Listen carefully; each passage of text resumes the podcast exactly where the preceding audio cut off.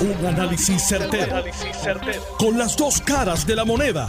Donde los que saben no tienen miedo a venir. tienen miedo a venir. Esto es el podcast de Análisis 630 con Enrique Quique Cruz. 5 y 8 de la tarde de hoy, miércoles 22 de junio del 2022. Tú estás escuchando Análisis 630. Yo soy Enrique Quique Cruz y estoy aquí de lunes a viernes a través de Noti 1. En línea telefónica tengo muchas gracias, Zombie. Aquí la gente me cuida muy bien. Este Zombie me da una pastillita aquí buenísima para la, garganta. Gracias, mi amigo. Tengo en línea telefónica a Mirka Gerena, que es el portavoz de un grupo de empleados de la rama judicial. Buenas tardes, Amílcar. Muchas gracias por estar con nosotros en Análisis 630 Saludos, Quique. Encantado de estar contigo eh, por primera vez en tu, en tu programa. Muchas gracias, muchas gracias. Eh, Amílcar, ¿cuál es el reclamo? Eh, el reclamo de los alguaciles y también del otro componente laboral del Poder Judicial es un aumento salarial que vaya acorde con los tiempos y una, un aumento salarial para cada empleado justo y digno para la labor que realiza. En especial los alguaciles de Poder Judicial, que actualmente dentro del componente de lo que son los oficiales de alto riesgo, ahora mismo somos los peores pagos en todo Puerto Rico. Un salario base de 1.720 dólares, que es lo que gana un alguacil, que prácticamente se convierte en 21 mil, 22 mil dólares al año, no hay quien lo aguante. Y que es imposible que un alguacil pueda ejercer sus funciones dignas, sus funciones correctamente, con un sueldo que prácticamente no le da para vivir. Y llevamos alrededor de dos años y medio. Fuimos los primeros eh, empleados públicos en lanzarnos a la calle en pedir un aumento salarial y dos años y medio después estamos en las mismas. Nos hemos reunido con la jueza presidenta, nos hemos reunido con, con el eh, Sigfrido el juez administrador de los tribunales, pero en dos años y medio que hemos logrado nada. Los compañeros y las compañeras alguacines estamos indignados, sumamente molestos. Las, se nos ha hablado con medias verdades. las promesas han quedado en el vacío y no hay otra, no hay otra alternativa. Eh, los compañeros han decidido, mutuo, mutuo propio, que la única manera que ellos entienden que pueden hacer una protesta y no recibir represalias del patrono, que por cierto, me indican que pidieron todos los nombres, ¿verdad?, de todos los compañeros que no fueron, que no asistieron a trabajar en el día de ayer, con justa causa, muchos de ellos, por el exceso de trabajo, que recibimos día a día, porque ahí ya, ya nadie quiere. ¿Quién va a solicitar para algo así para ganarse 1.720 dólares eh, al, al mes, que prácticamente se convierte en 600 dólares? Pues los compañeros, muchos de ellos con mucha razón, solicitaron su, certificado médico, eh, se reportaron enfermos, otros hicieron en forma de protesta, porque aquí que no tenemos otra, otra alternativa. La inacción de la administración ha provocado este disloque la gente no conocen o no entienden tampoco las funciones, las distintas funciones que ustedes tienen. Exacto. ¿Tú podrías eh, explicar? Pues, claro, que la, la, mucha gente piensa que la alguacil está en sala, ¿verdad? Exacto. Mandando poner, Eso mandando poner en pie, de pie a la ajá, gente, pero no saben que los alguaciles diligenciamos todos los días órdenes de arresto. Aquellos, aquellos eh, personas que la policía eh, le somete un caso y esa persona no comparece al, tribunal, todos los delincuentes que vemos día a día que, que le someten caso a los tribunales, quienes después se tienen que hacer cargo de, ellos son los alguaciles. Nosotros le damos protección a las víctimas de violencia doméstica. Nosotros transportamos confinados estatales y federales todos los días eh, alrededor de la isla. Nosotros trabajamos junto con las diferentes eh, agencias de ley y orden como agencias federales en los diferentes task force. Nosotros protegemos la vida día a día de todos los jueces que llegan al tribunal a ejercer sus funciones. Nosotros estamos siempre dando la vida por nuestros compañeros que laboran en, la, en, los tribunales día a día.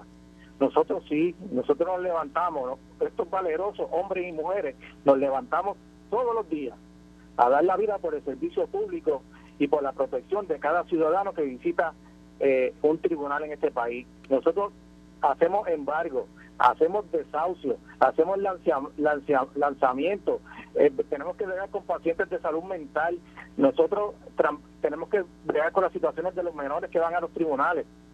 ¿eh? Son un sinnúmero de funciones, Quique. Y aparte de eso, tampoco nos quisieron incluir gobernador todo el proyecto 504, que nos catalogaba como funcionarios de alto riesgo. Peor no nos puede ir, Quique, peor no nos puede ir. Y te pregunto, la, la juez presidenta ha hecho expresiones de que ella apoya eso, pero que tiene el problema de la restricción del presupuesto que tiene por la Junta de Supervisión Fiscal. Eh, Quique, eh, en estos días lo vimos como lo, la Asociación de Alcaldes y, Federación de Alcaldes eh, se levantaron, fueron a la Junta y tuvieron éxito. Lograron que se extendiera dos años más eh, los fondos que estaban reclamando. Vimos a las diferentes organizaciones de la policía, se reunieron con la Junta y obtuvieron unos salarios, unos aumentos salariales jamás vistos. Vimos a los compañeros bomberos, se reunieron con el gobernador y con la Junta y, y elevaron su salario a 2.250. Vimos a los guardias de corrección, a los oficiales de corrección, se reunieron con la Junta y con el gobierno y ahora mismo el salario promedio de un oficial de, de corrección son 3.700 dólares. Y la, y la administración de los tribunales que un mar de excusa, solamente un mar de excusa. Entendemos que no están siendo proactivos y al no ser proactivos, que mira, nosotros creemos que falta liderato. Entonces, ¿a quién tenemos que recurrir? Le hacemos un llamado al gobernador de Puerto Rico, le estamos haciendo un llamado al, al gobernador de, Puerto Rico que entre la inacción, ¿verdad? De la agencia que nosotros representamos y nos representa a nosotros, a ver de qué manera el gobernador puede ayudarnos en este isloque. Y creemos y le lanzamos la bola a, la cancha del gobernador para que tome entonces el liderato, ya que entendemos que el patrón no, lo ha logrado, a ver si puede eh, eh, ayudar a estos valerosos hombres y mujeres que todos los días estamos trabajando al servicio del país. Te pregunto, eh, según tu conocimiento, Ahí me dieron unos números de Arecibo de ayer. ¿Esto va a seguir creciendo y continuando? Mira, que no me extrañaría que esto siguiera creciendo y fuera peor. Eh, ya prácticamente eh, los compañeros eh, han perdido el miedo a las represalias. Ya los compañeros están indignados, el exceso de trabajo por la falta de alguaciles, eh, el, el salario, como vuelvo repito, el salario que, que prácticamente es imposible y vivir con 1.720 dólares mensuales, peor las secretarias, que las secretarias están en 1.300 dólares, que están porque nosotros. ¿Cuánto? ¿1.300? 1.300 dólares el salario de la secretaria. que, ¿Y, la secretaria, ¿Y las secretarias y otros grupos de empleados de la rama judicial se van a, a unir a ustedes?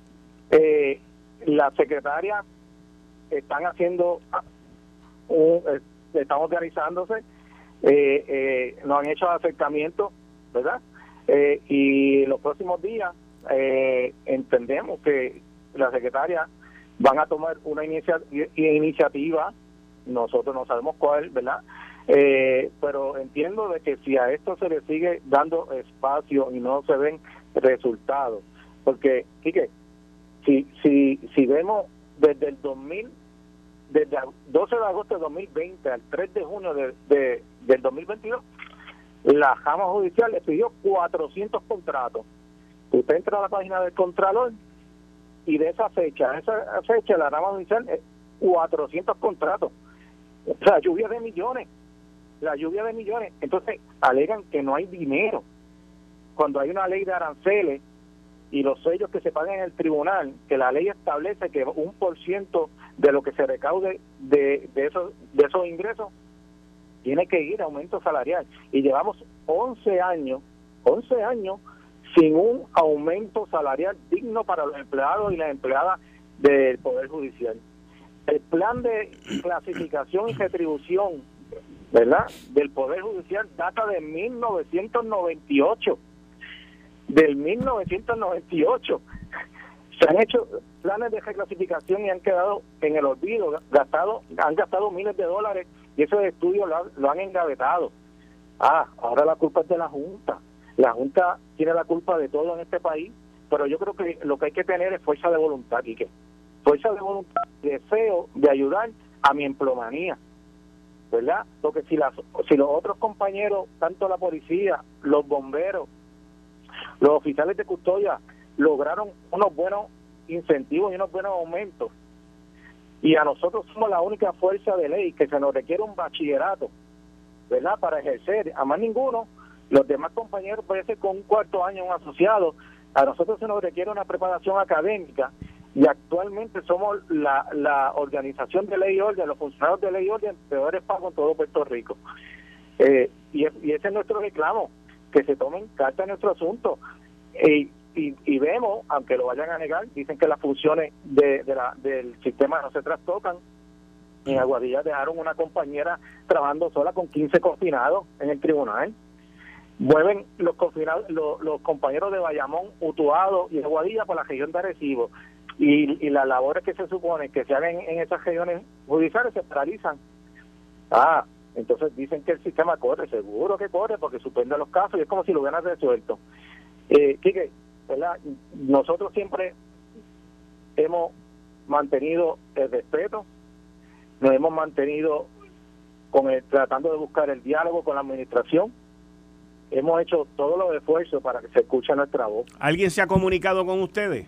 No, nosotros hemos tenido, nosotros nos reunimos con la jueza presidenta y el, y el honorable Sigfrido Steiden, pero en dos años y medio son las mismas excusas. Entonces, si, si, si, si, si seguimos en este son, vamos a estar cinco años más, diez años más, y nosotros no, estamos pidiendo que, que, se nos compense prácticamente todo el dinero de un momento salarial de, de cantazo, puede ser paulatinamente, ¿verdad? Porque nosotros también reconocemos que, que, estamos viviendo momentos difíciles y el gobierno y el país está pasando por momentos difíciles, pero cabe preguntarnos, ¿por qué tanto contrato? cada vez que un juez no es renominado y no es confirmado por el, por el Senado, recibe un contrato en la Jama Judicial. Cuando, cuando la señora Carmen Yurín perdió como alcaldesa de San Juan, prácticamente el estado de Carmen Yurín empezó a trabajar en la Jama Judicial con sueldos de 5 mil, 6 mil, 7 mil dólares mensuales. Ganan más que un juez municipal. Ganan más que un juez municipal. Y nosotros, que somos que somos el motor del, del Poder Judicial. Un juez no puede sacar una sentencia si una secretaria no la prepara. Eh, los procedimientos, si hay un evadido o de, la justicia y los alguaciles no la arrestan, el sistema no, no, no corre. Cuando un, un padre eh, tiene una orden de arresto por, por alimento y si los alguaciles no, no, no buscan a ver si consiguen a esa persona, el sistema no corre. Nosotros somos los que ponemos en acción lo que el, tribunal dicta, ¿verdad? Y, ese trabajo hay que reconocerlo. Y nosotros hemos mantenido durante muchos años, ¿verdad? La, hemos mantenido en silencio porque prácticamente nosotros nos tienen el anonimato porque a nosotros piensan que no somos empleados empleados públicos. Cada vez que se habla de un aumento, de un beneficio, los empleados que de la jama judicial, que son casi alrededor de más de cuatro mil empleados, los beneficios que le aplican a los demás compañeros nunca nos aplican a nosotros. Nos tienen en, nos tienen en, un limbo. Entonces, ahora nosotros estamos moviéndonos reclamando igual, igual, igualdad en ley, igualdad de derechos que los demás compañeros. No queremos ni más ni menos, pero tampoco somos menos que ellos. Y, y, estamos viviendo un momento difícil con compañeras que, que de verdad yo las admiro porque no sé qué pueden, cómo pueden vivir con 1.300 dólares compañeros con, con familia que se levantan todos los días por 1.720 dólares mensuales. ¿Qué, ¿Qué, se puede hacer en este país? Estamos viviendo momentos difíciles, momentos duros, y, y el salario no nos da. Y es reclamo que estamos haciéndole a la, a la jueza presidenta y ahora también se lo estamos haciendo al señor gobernador, que, que, que tomen carta en este asunto, a los legisladores también, que tomen. que yo me acuerdo, recuerdo que eh, con usted se reunió la jueza presidenta y el, y el, y el juez corto, si, no si, no, si mal no recuerdo. Tú me viste, tú me, tú me viste, tú me viste, te pregunto. Seguro, seguro que vi la entrevista. Y recuerdo que la jueza le, le dijo a usted que habían generado una economía de 10 millones de dólares para aumento para los jueces. ¿Verdad que sí? Sí. Yo, vi la entrevista. Ahora que usted la va a entrevistar, pregúntale dónde, qué hicieron con esos 10 millones de dólares. ¿Qué hicieron con esos 10 millones de dólares? Ya que el aumento no se le dio. La jueza envió un comunicado el 21 de marzo de 2021 donde estaba prometiendo un aumento de 200 dólares. Ese aumento conllevaba un, un gasto de 11.5 millones, prácticamente similar a los 10 millones que ya había alegado de ahorro.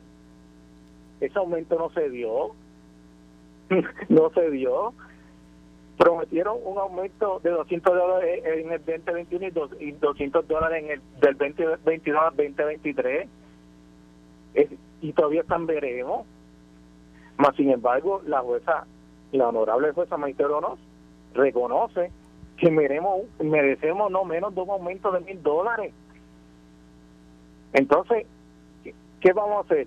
Si, si hace, hacen alarde de que hay unas economías para unos aumentos para los jueces, el cual no se pudo llevar a cabo, ¿verdad? Porque en la legislatura le, preguntaron a la honorable juez, ¿se van a dar un aumento para ustedes y qué vamos a hacer con los empleados.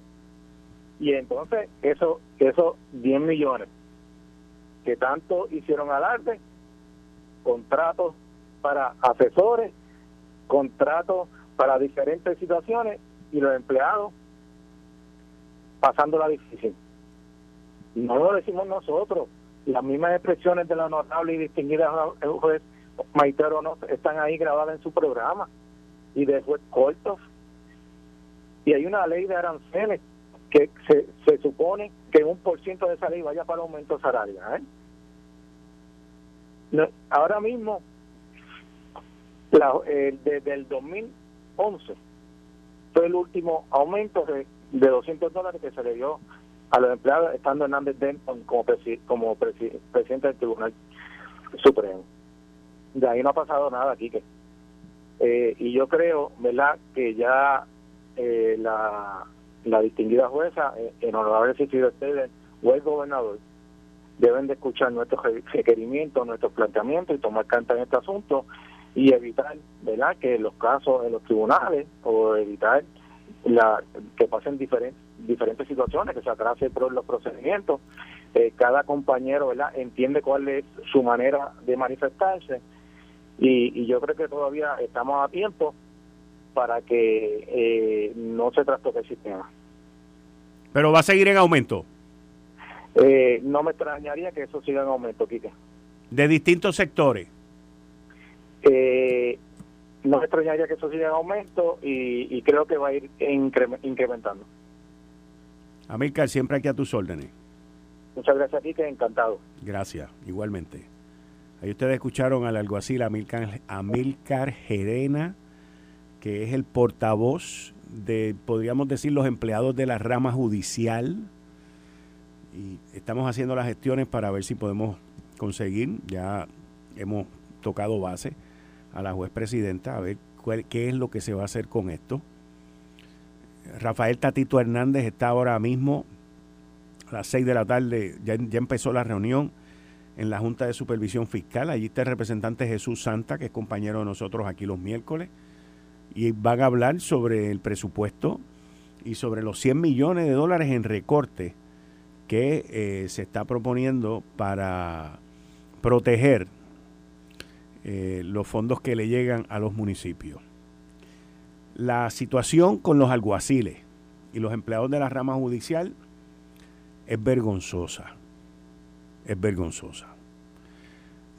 hoy, hoy en día, tener un empleado ganándose 1.300 dólares mensuales, señores, o 1.700 dólares mensuales. Ay, los alguaciles no, los alguaciles y los empleados de la rama judicial en su mayoría, pero los alguaciles yo los veo, tienen que estar vestidos chaquetón y corbata.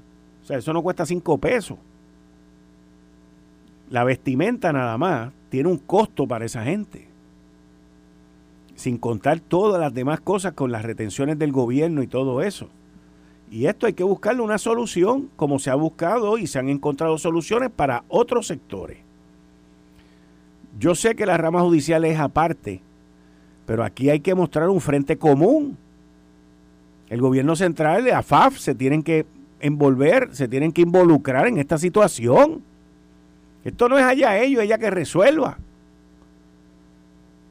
Son gente, o sea, yo no sé cómo al gobierno completo, al gobierno completo, al ejecutivo, al legislativo y, a los que administran la, la rama judicial, a los tres, yo no sé cómo les da vergüenza mandar, mira, hazme este memo, mira, hazme aquello, a una persona que se gane 1.300 pesos mensuales. O un alguacil que se gane 1.700 dólares mensuales. Para mí, yo, yo no tendría cara. Yo no tendría cara. Y vuelvo y repito, lo más fácil es echarle la culpa a la Junta.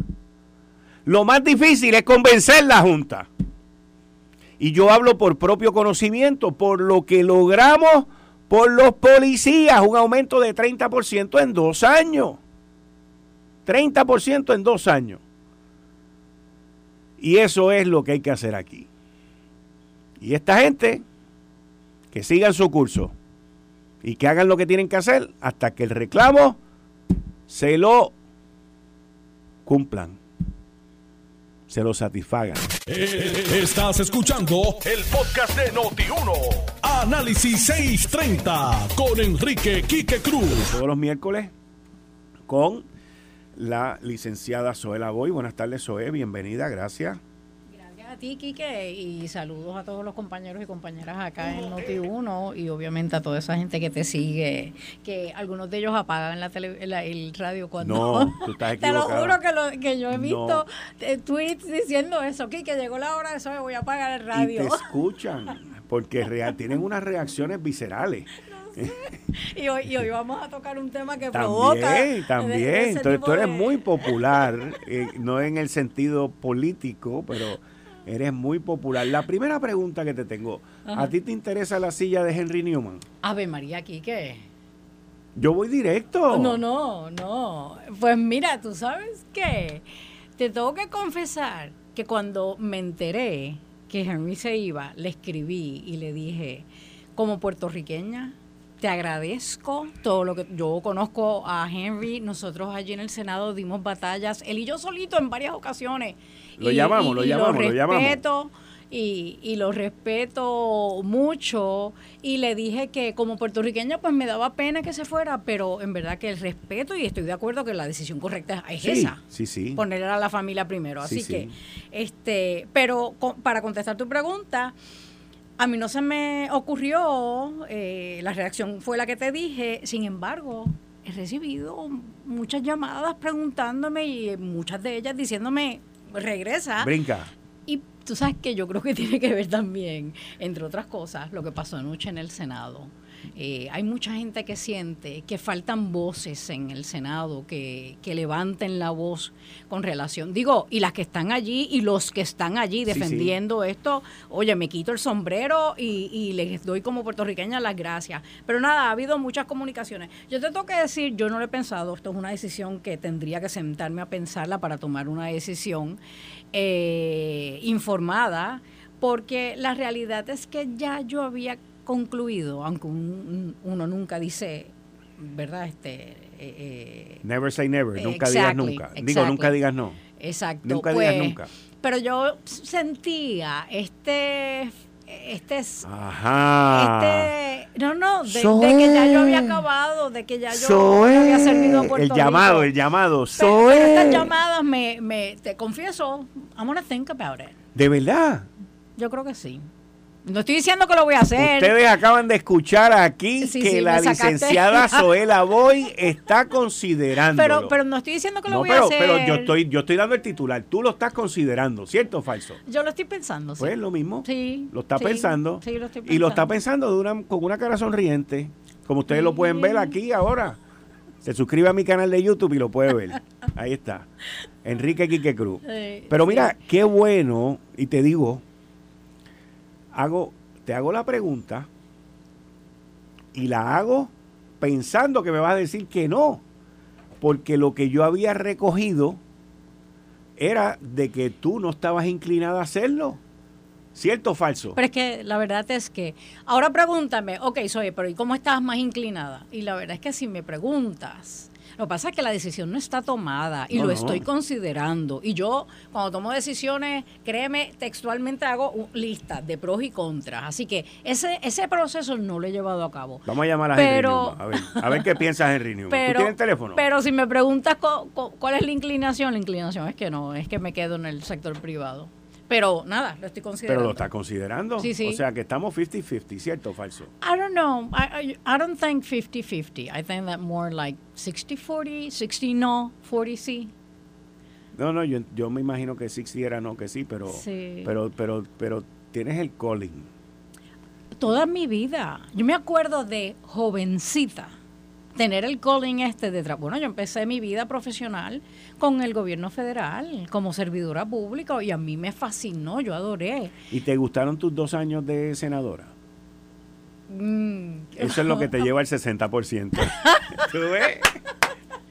es que aquí es donde se hacen las mejores entrevistas señores. Los demás son paquetes oyeron yo hago las preguntas como son contigo. no pero ah, Dime, no hay nadie que hace las entrevistas como yo, mira, tranquilo, con una sonrisa, y te, digo, o sea, pero entonces, si, si fueron dos años que no te gustaron, tuviste tus pros y tu, tuviste tus triunfos y tus satisfacciones, sí, oye, sí, exacto, sí. Exacto. Pero, pero entonces, si es así, entonces, ¿por qué lo estás volviendo a considerar? Pues, yo, yo, yo te puedo decir de sitios donde yo he estado que yo digo, yo no vuelvo ahí me pueden ofrecer el doble, el triple de lo que me estoy ganando ahora mm. en, lo que te estoy hablando. Y yo digo, yo no vuelvo ahí.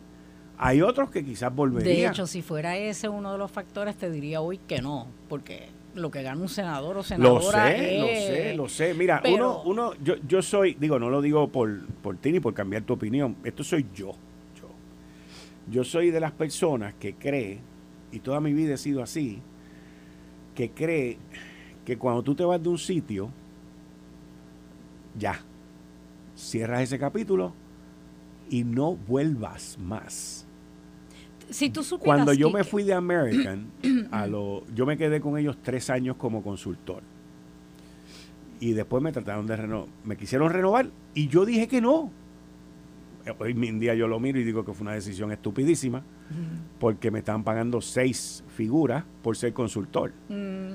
¿Ok? Porque pues había, después me doy cuenta que era que había una esperanza de que yo regresara. Al quinto año de yo haberme ido, fue como en el 2007, 2007 creo que fue 2008, el abogado de la empresa, que era el tipo que, que corría las cosas aquí, del bufete Fiedler González, me llama, me invita a una cena. Y y yo pues fui para la cena, fue en Palmas del Mar y bebí y comí y de todo. Y vino y me planteó, me dijo, mira, el propósito de la, de la, cena no era beber vino ni comer, es que eh, queremos que regrese. Y yo iba a regresar, yo iba a decir que sí, pero en mi mente yo sabía que era que no, o sea, que no debía. Y mi esposa, que nunca se mete en estas cosas, dijo, no, no, él no va a regresar. Y yo me quedé así, con, porque yo iba a decir que sí. Pero siempre soy creyente de, te fuiste, cierra el capítulo, no vuelva. Hay una frase inclusive que dice, eh, Vini, Vini, Vinci. O sea, yo fui, gané, vencí y ya se acabó. Y, déjame decirte... Eh, pero tú no terminaste lo tuyo. Ese es el problema que tú tienes. yo no. En América yo terminé. Pero tú no terminaste tu punto. Yo no terminé y además de eso, otra vez, oye, y, venía a hablar de, de, eso, de cómo en Puerto Rico y en Estados Unidos continental, esta tendencia de la derecha conservadora eh, nos está ahogando a los que creemos, ¿verdad?, en, que los derechos son para todos y todas, no para algunos solamente. Y, y creo que puedo, sí, en esa lista que te digo que voy a hacer, una de las razones para yo regresar sería, ¿cuánto puedo yo aportar? A defender los derechos de las minorías, que para mí es uno de, ¿verdad? de los asuntos más importantes. Lo que pasa que ahí en la lista de por qué no, pues hay unas cuantas razones y por eso es que te tengo que confesar, la decisión no está hecha. Sí me gusta tomar decisiones informadas, eso significa que, como te dije, textual, o sea, que literalmente voy a hacer una lista de pros y contras y tomaré la determinación. Pero te confieso que no sé, o sea, lo estoy diciendo aquí y lo dije porque tú sabes que tú me preguntas y yo voy a contestar siempre con la verdad, y, pero la verdad es que no pensaba decírselo a nadie todavía. Está bien. Y, esta elección es rápida, esa como la de los alcaldes. Sí, igual, 30 días, es lo mismo. desde el momento que él renuncia, que sería el 30 de junio. Correcto, del 30 de junio habrían 30 días para llevar a cabo las elecciones. Que a finales de julio entonces se lleva a cabo en, todo el municipio de San Juan, ¿verdad? Bueno, acuérdate que es San Juan, Aguas Buenas y parte de Guaynabo. Ah, es, un distrito. Eh, sí, porque Son dos distritos. Es el distrito. Ok, interesante eso. Sí, sí. Hay que ver también cómo va a ser la intervención de del alcalde, Miguel Romero. Sí, no tengo la menor idea de... Yo sé que la única persona que yo he escuchado que ha dicho que está interesado, no sé si hay otras personas, es Juan Oscar, a quien yo creo que es muy buen representante. Juan Oscar lo dijo, eh, ¿verdad? Y, ahora me acaban de enviar por aquí que hay un candidato que se llama Segismundo Gutiérrez. Segimundo Gutiérrez. Pero, Segimundo Gutiérrez, pues, tiene una un, reto bien grande que es el recognition factor. Y, y lo digo así porque inclusive en la última gran primaria que hubo aquí, eh, no estoy hablando ahora de, de la, del Partido Popular, esta de ahora de los alcaldes, pero recuerdo que la que hubo en Guainabo, que yo conduje el, único debate que se hizo, mm. eh, ah, salieron dos candidatos eh, nuevos, sin mucha, mucho factor de reconocimiento, mm. eh, y ganó Edward, pero ganó cómodamente. Sí, sí, me acuerdo. Pero cómodamente. Me acuerdo, No solamente por eso, pero porque la gente se sentía en deuda con su papá también. O sea, digan lo que digan, como dice Rafael, en Guainabo pues se sentía en deuda. Porque, no, no, tú le preguntas a todos los guaynabeños. Pues eso es lo que te digo. Sí, sí, sí, sí. O sea, Todo y el mundo dice y máxime con lo que pasó. o sea, aquí se juntaron varias cosas. No solamente el, el, que la gente se sintiera en deuda con él, porque esa misma gente había votado en dos ocasiones, en una ocasión creo, la primaria que la ganó Ángel Pérez. Mm, la primaria la gana Ángel Pérez. Y entonces, la primaria, primero hay una elección especial, sale Ángel Pérez y Eduard corrió ahí y, y perdió. Y luego viene la primaria para las elecciones y vuelve Eduard de nuevo y pierde. Así que la gente no, no, no estaba tan así, o sea, el agradecimiento no era tan grande y la lealtad tampoco. ¿Qué pasa? Se junta el, ese factor de agradecimiento cuando ocurre lo que pasa con Ángel Pérez. Y ahí es donde entonces la gente dice, caramba, nos equivocamos. Porque eso es lo que la gente dice, nos equivocamos.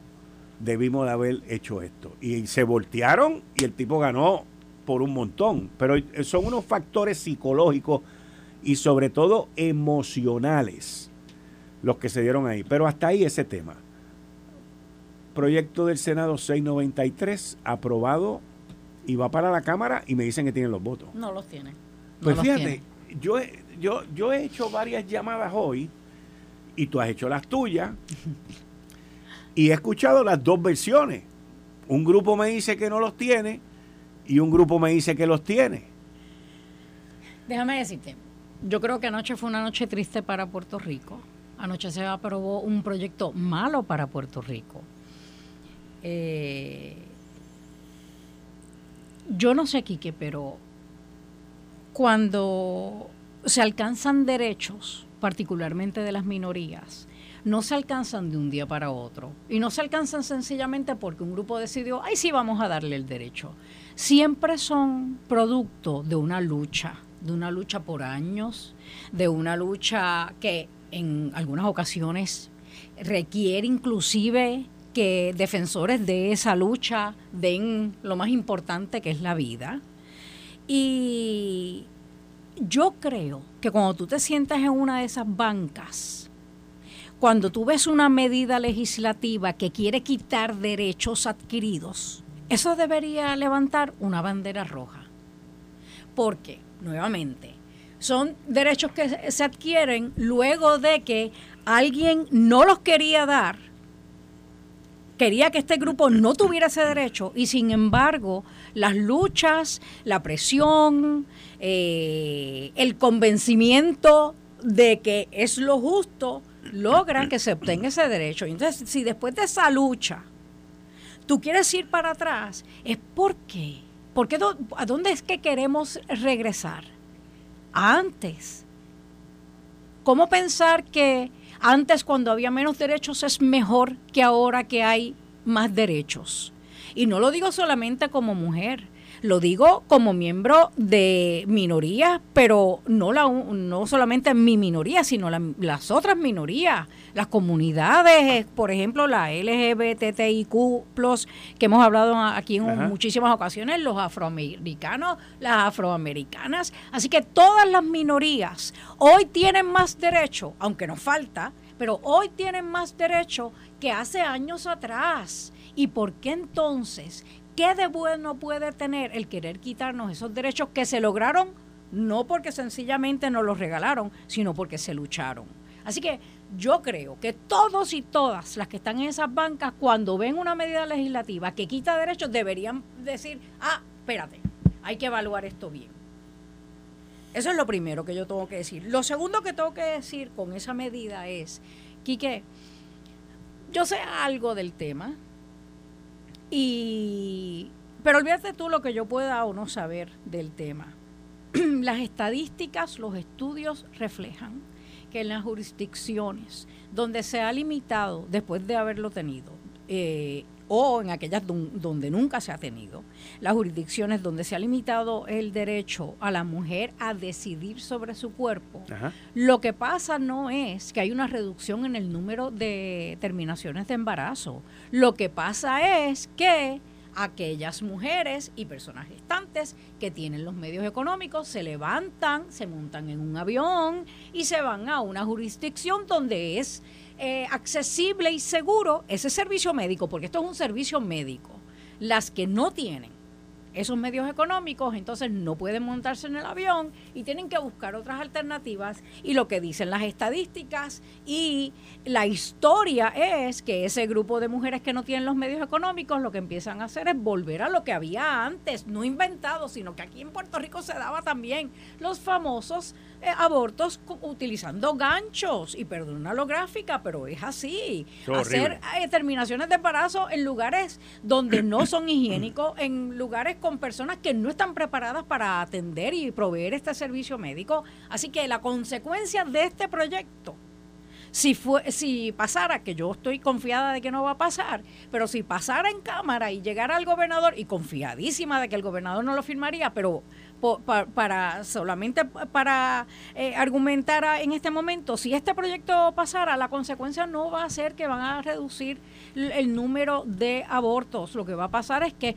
va a aumentar el número de mujeres que tratando de poder decidir van a, a recurrir a procedimientos que van a poner su vida en peligro y muchas de ellas van a perder la vida. Así que para qué queremos. Además de para qué queremos regresar al pasado donde había menos derechos, para qué queremos poner a más mujeres en peligro, que pongan en peligro su vida.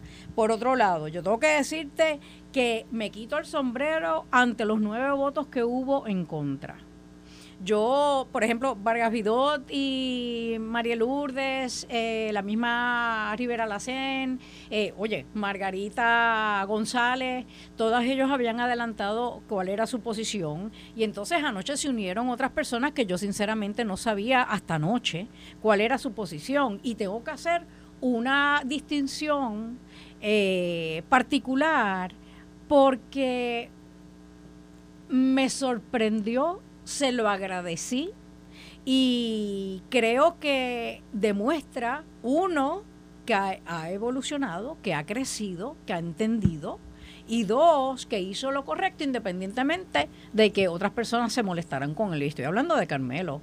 Carmelo, en el grupo que, que, yo, que yo estoy, que somos la mayor parte de mujeres que trabajamos con todos estos temas, todo el mundo estaba sumamente sorprendido con la votación de Carmelo en contra del proyecto. Y yo tengo que decirte que muchas personas, particularmente en esos grupos, ven a Carmelo, o, hubieran jurado, o juraban actually, juraban que él iba a votar a favor. Y yo me alegro mucho y le agradezco como mujer, como puertorriqueña a Carmelo, que dos cosas. Uno, votó diferente a lo que muchas personas creen que es él y a lo que muchas personas creen que él, eh, ¿verdad? La, forma de ver la vida de él. Pero además de eso, votó eh, en contra, aún siendo el único PNP de todas las mujeres senadoras, de todos los hombres senadores, dentro del Partido Nuevo Progresista, el único que le votó en contra de este proyecto fue Carmelo. Yo me siento y, volviendo a, lo por donde empezamos, yo me siento confiada de que en la Cámara, que ya eh, el representante Orlando Aponte dijo que le toca a él, porque él tiene la comisión de los jurídicos, yo voy a llevar a cabo vistas y voy a escuchar a todo el mundo. Pero esto no es prioridad porque en Puerto Rico no hay una emergencia, no hay una crisis con relación a los abortos en Puerto Rico. El Estado de Derecho de Puerto Rico, dime, dime qué, qué tú has escuchado que requiera que sea atendido por legislación con relación al tema del aborto. Nada pasa en Puerto Rico que haya que con urgencia atenderlo. Así que Orlando Ponte ya ha dicho que él va a atenderlo en la próxima sesión, que no hay este prisa, que va a llevar a cabo vistas para escuchar a todo el mundo y, ¿verdad?, bajar a su informe. Pero yo me siento que a base de lo que conozco, de muchos y muchas dentro de la Cámara, me parece que ellos y ellas sí se van a dejar llevar por los criterios que en verdad debería ser la base de una decisión como esta, que es el criterio médico, no mi religión, no mis principios. Esto no, esto no es un asunto de principios y religión, esto es un asunto de derechos y de criterio médico. Una decisión de cada mujer de decidir qué va a hacer con su cuerpo. Así que yo me siento bien confiada de que en, el, en la Cámara no va a pasar. David, muchas gracias. Pero tocamos base con eso porque hoy es 22, el jueves que viene es 30 Así que hablamos a ver qué es lo que pasa allí, porque esto va a estar bien caliente. Cierto es. Muchas gracias. Gracias. Esto fue el, podcast de Notiuno. Análisis 630 con Enrique Quique Cruz. Dale play a tu podcast favorito a través de Apple Podcasts, Spotify, Google Podcasts, Stitcher y notiuno.com.